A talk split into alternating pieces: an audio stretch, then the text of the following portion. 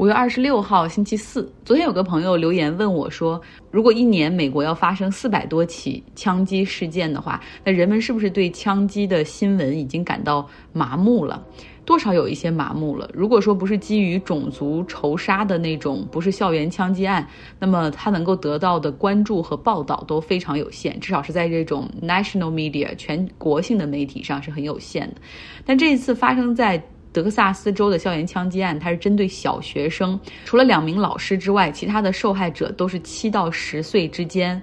呃，你看到《纽约时报》今天就把这一个一个受害者的照片，就是做成幻灯片，在他们的首页进行展示。看着照片里一张一张稚嫩的脸庞，写满了对这个世界的爱和向往，哈。然后你想到他们就因为一个疯狂的人拿着枪，然后就就永远的结束了哈，刚刚开始的美好的生命。那么真是让人又痛心又气愤。昨天呢，在华盛顿 D.C. 的国会里，一名康涅狄格州的议员发表讲话，你能感觉到他声音已经哽咽了。他说：“我们怎么能让悲剧一次又一次的上演？我们这些议员每天究竟在这儿到做到底在做些什么？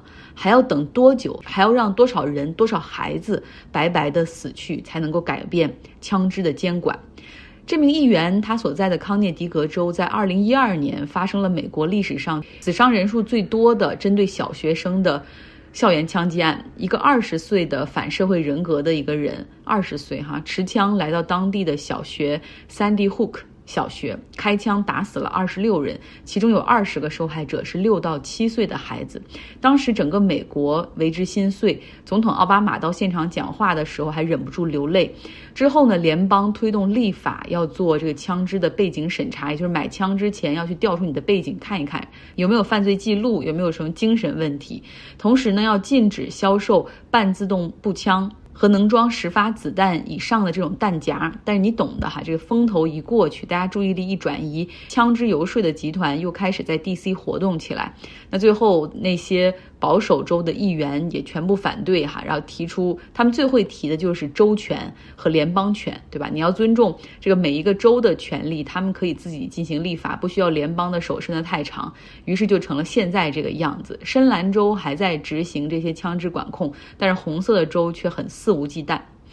那我们再来说一点关于昨天在德州尤瓦尔迪的这个枪击案件，补充一点细节。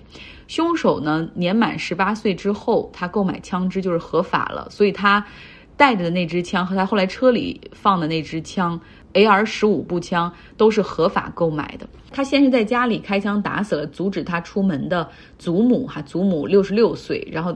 这个看新闻里写的是 shot in the face，就是他开枪打中了祖母的面部，然后他就这个发信息在 Facebook 的那种 message 上面给他一个朋友说，我我刚刚开枪打了我的祖母，我现在要去小学杀人了。然后在早上十一点三十分的时候，他开车抵达这个小学，拿着自动步枪背着书包的他立刻被学校发现报了警。当时学校内还有一名持枪的学区警察，学区警察和他交火，但是没有能够阻止他。他绕开这个警察所在的地方，从学校南门进入学校。而这个时候，很快又有两名警察抵达现场。结果呢，他们一下来就被枪手击中。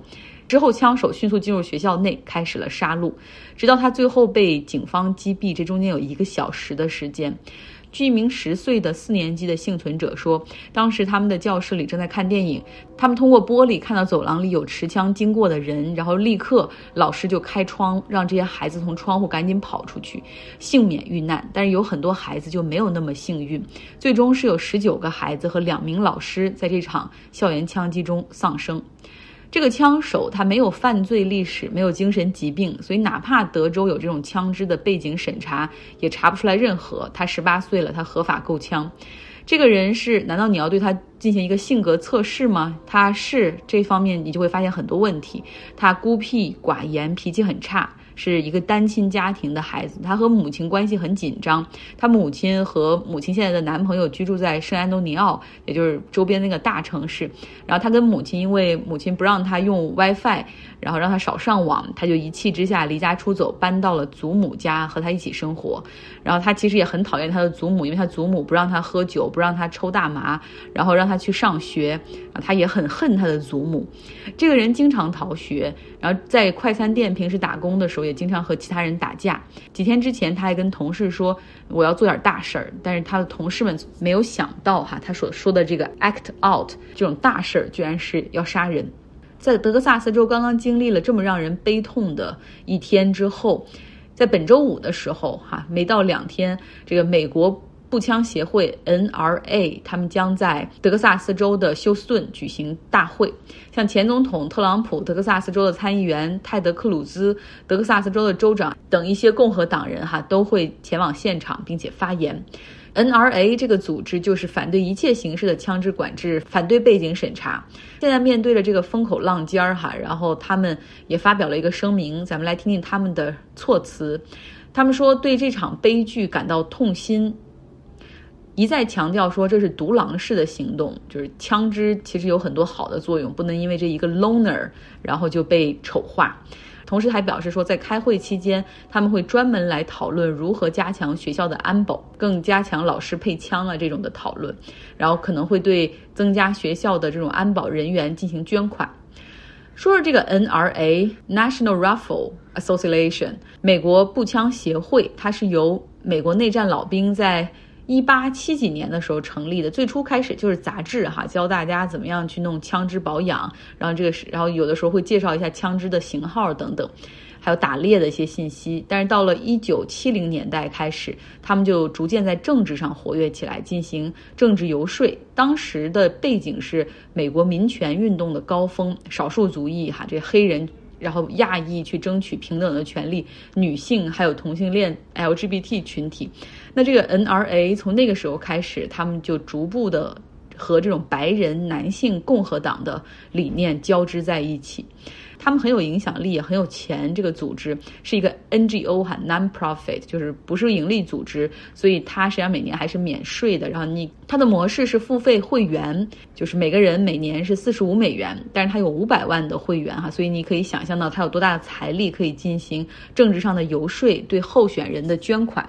从明面上来看呢，它呢投给这个枪支的游说每年年大概也只有三百多万美元，但是更多的。政治选金，他是直接投给共和党内部那些拥枪的议员哈，或者那种在一些选区里面的一些共和党议员，然后这些是他的支出的大头。而这个组织还非常的腐败哈。之前我忘了是《华尔街日报》还是《New York Times》纽约时报就挖出这个 NRA 他们的那个总裁啊一直在挪用公款等等。那每次发生大规模的枪击事件之后，他们的措辞永远都是枪还不够，老师需要配枪，学校应该有持枪的警卫。然后同时呢，他们另外一个游说的话题叫做 Open Carry Law，就是允许你持枪，而且你这个枪要持在明面上，就是你可以背在身上或者你别在腰间，但是要露出来让别人看见。公开持枪可以进入任何公共场所，不论是超市、教堂、学校、洗衣店、饭馆都可以。他们认为说这种公开持枪可以制造一种社会上的威慑，那么这样的话，没有人敢犯罪了，治安就好了。真的是这样吗？啊！德克萨斯州在这方面哈，Open Carry Law 上面走到最前面。我之前说过，我去那边开会，然后在超市里，我前面结账的那个人腰间就有一把手枪。然后他们还允许中小学的老师可以带枪进学校。然后对于大学生哈，不仅老师，学生也可以带枪进入校园，只要你这个枪是手枪就可以。嗯。好了，不说他们了，换点心情哈。我们来到瑞士的达沃斯，达沃斯论坛正在召开。那在那儿呢，不论是政治还是经济话题，实际上都离不开俄罗斯对于乌克兰的入侵。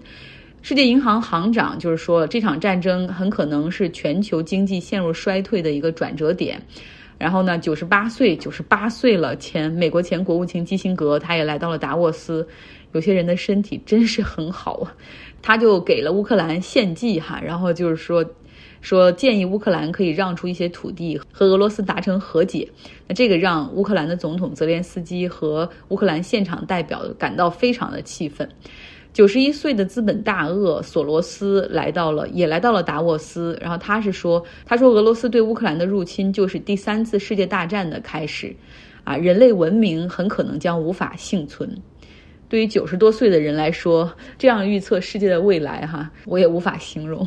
反正他们是基本上好日子都过完了。嗯，那么这种悲观的情绪实际上得到了一个在现场一个 panel 的历史学家的响应哈。他这个历史学家主要是说，大规模的核武器的确可以在一瞬之间改变很多事情。好，我们再说说资本市场。美国的股市进入到了熊市区间，现在是一个 bear market。